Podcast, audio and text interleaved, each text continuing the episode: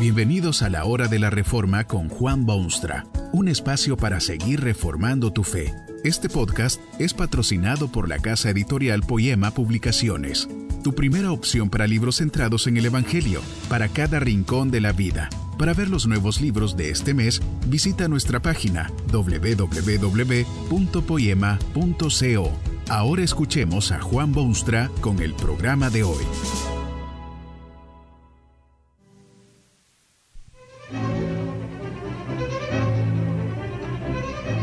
Les habla Tomás, cuyo apodo bien pudo ser el incrédulo. Me da pena haber sido lo que fui cuando en la tierra. Ahora, desde aquí en ultratumba, es mucho más fácil observar las cosas y ver cómo debiera haber sido. Aquí en este cielo vemos con claridad, conocemos como somos conocidos, ya no tenemos los temores que, que, todos tienen en la tierra, no hay los complejos de inferioridad o superioridad, los sentidos de culpa y los temores de herir. Yo tuve mis dudas, que era cosa mala, y tuve mis certezas, que fue maravilloso. Sufrí ataques de depresión, pero también escalé las cumbres de la euforia. De algunas cosas me avergüenzo, pero de otras no. Eso sí, a Cristo le estoy eternamente agradecido por haberme curado de mis males y salvado de mis pecados y por haberme traído a esta gloria eterna. Tomás el incrédulo desde el mismo cielo.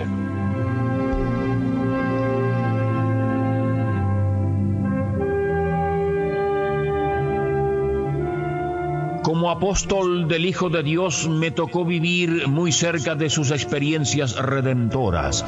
Había momentos en que no sabía si estaba en el camino correcto o si había sido víctima de una ilusión vana. Políticamente hablando, la cosa estaba peligrosa, pero Cristo quería porfiadamente ir a Jerusalén. Todos sabíamos que eso era suicidio personal. Los otros discípulos trataron de disuadirlo de tan peligroso curso, pero Cristo insistió. Y yo, al fin, víctima otra vez de mis estados anímicos, dije con tono de mártir, vamos también nosotros para que muramos con Él. Qué cosa tonta fue decir eso. Él tenía que morir. Para eso había descendido desde estos cielos eternos. Por momentos, sin embargo, creía yo que esa muerte sería el fin de estupendos ideales. Valor no me faltaba. Optimismo era lo que me hacía falta.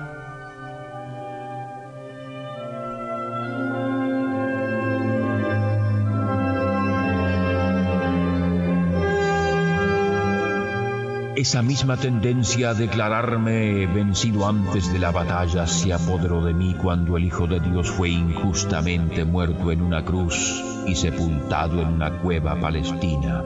Recuerdo que en aquellos días asiagos de negrísimas nubes estaba tan decaído de espíritu que me eché a andar por esas calles benditas de Dios sin rumbo, sin destino.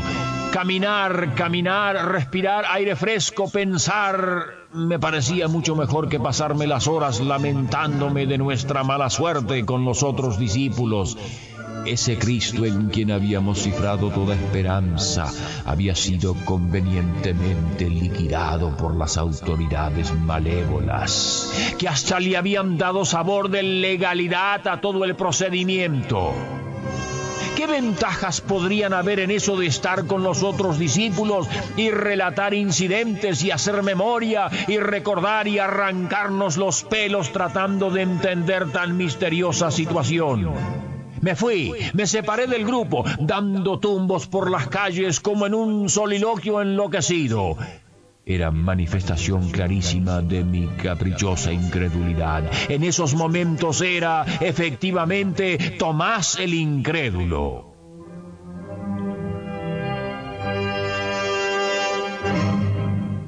Quise imponer condiciones. Al Señor Jesucristo, el Rey de Reyes y Señor de Señores, quise yo imponerle condiciones.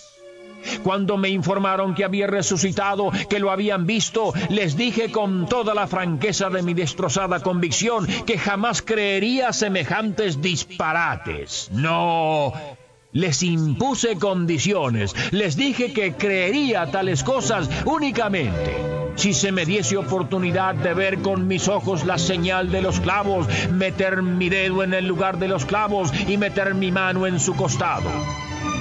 Era como pedir lo imposible que Dios mismo viniese a mostrarme su faz, que los mismos cielos y el universo entero se tomasen la molestia de venir a verme a mí, Tomás el incrédulo, lleno de dudas, el fracasado, el separatista. Y aquel Jesús, aquel Maestro incomparable, aquel Salvador amante, se tomó la molestia de aparecerse otra vez ante mis ojos. Esto fue lo que me dijo. Pon aquí tu dedo y mira mis manos y acerca tu mano y métela en mi costado y no seas incrédulo sino creyente. Cómo cortaron esas frases las cuerdas de mi alma sufriente.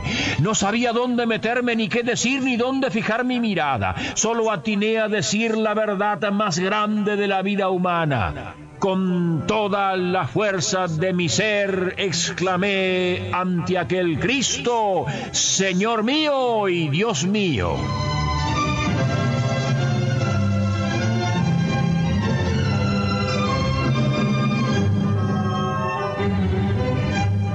Es ese asunto de imponer condiciones a Dios que quiero explorar un momento. Yo lo hice para mi vergüenza y por eso puedo hablar de ello para beneficio de ustedes. ¿Quién es el hombre? Ese pigmeo insignificante, ese pecador desobediente, ese ser de sucio corazón, para exigirle al santo y puro y bueno de Dios que le muestre señales y le dé pruebas. Eso es lo que hice yo. Insistí en meter mi dedo en el lugar de los clavos que atravesaron las manos del Señor y veo que todavía se hacen estas cosas repulsivas. Hay quienes se enferman y quieren poner a Dios en tela de juicio. Demandan de Dios que sean curados si en verdad Dios es amor. ¿No es eso imponerle a Dios condiciones? Terrible.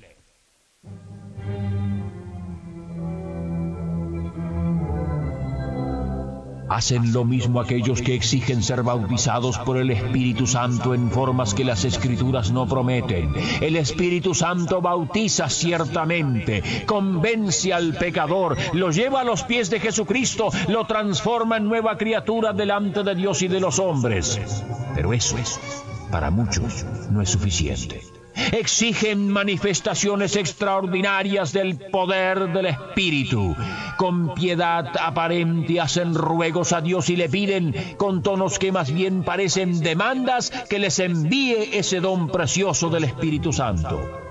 Después de tantos esfuerzos estupendos por dar a la humanidad sus santos evangelios, hay gente que exigen de Dios una revelación que sea aún más explícita y clara. Parecería increíble si no fuese tan común. Dios no tiene necesidad de andar dando revelaciones especiales a nadie, porque ya ha dado su muy especial revelación en las sagradas escrituras. Bien dijo Jesucristo, bienaventurados los que no vieron y creyeron.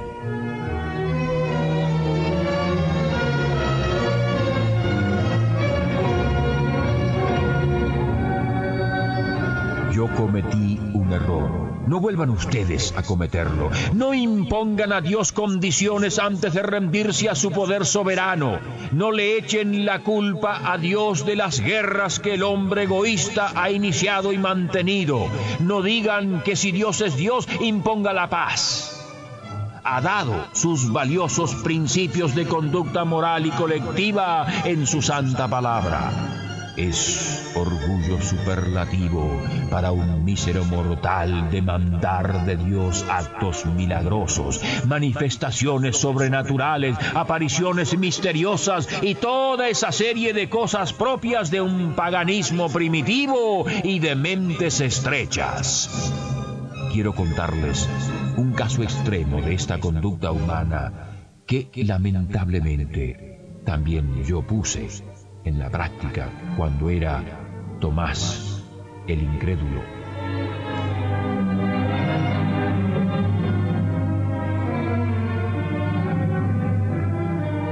Érase un ateo una vez muy abierto en sus convicciones erradas y muy vocal en sus expresiones.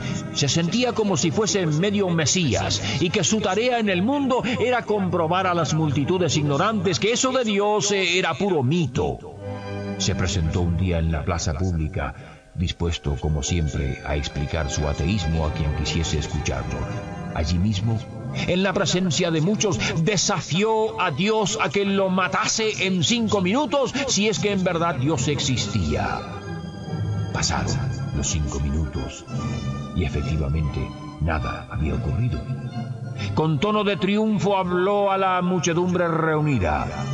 ¿No les dije yo que eso de Dios es pura mentira? Yo lo he desafiado ante ustedes y nada. Una débil viejecita entre los reunidos dio un paso adelante y le preguntó al orador si tenía hijos. ¿Por qué? preguntó el ateo.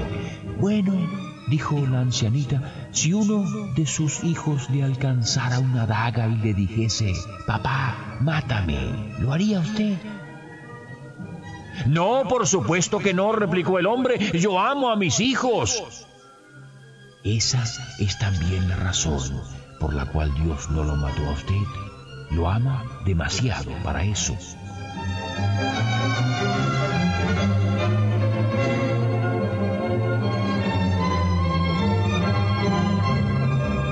Los ateos pueden demandar que los cielos se abran, que Dios demuestre esto o aquello, pero Dios no tiene por qué atender a tales inquietudes. Sus actos maravillosos a través de la historia y su revelación magnífica en las escrituras son más que suficientes para demostrar quién es y qué hace y qué demanda de sus criaturas. Los incrédulos pueden imponer condiciones antes de entregarse a Jesucristo pero solo serán excusas para calmar sus sucias conciencias.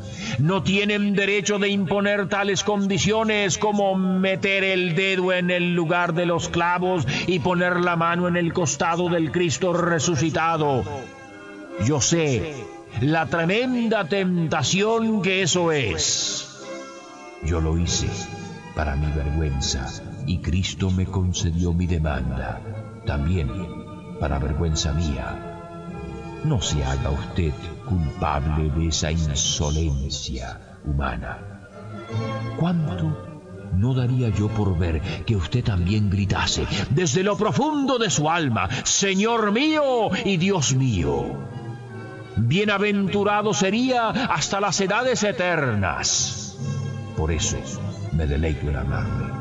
Arrodíllese allí mismo donde está y confiese a Jesucristo como su Señor y su Dios. Así llegará a este cielo desde donde le hablo. No sea como yo, Tomás, el incrédulo.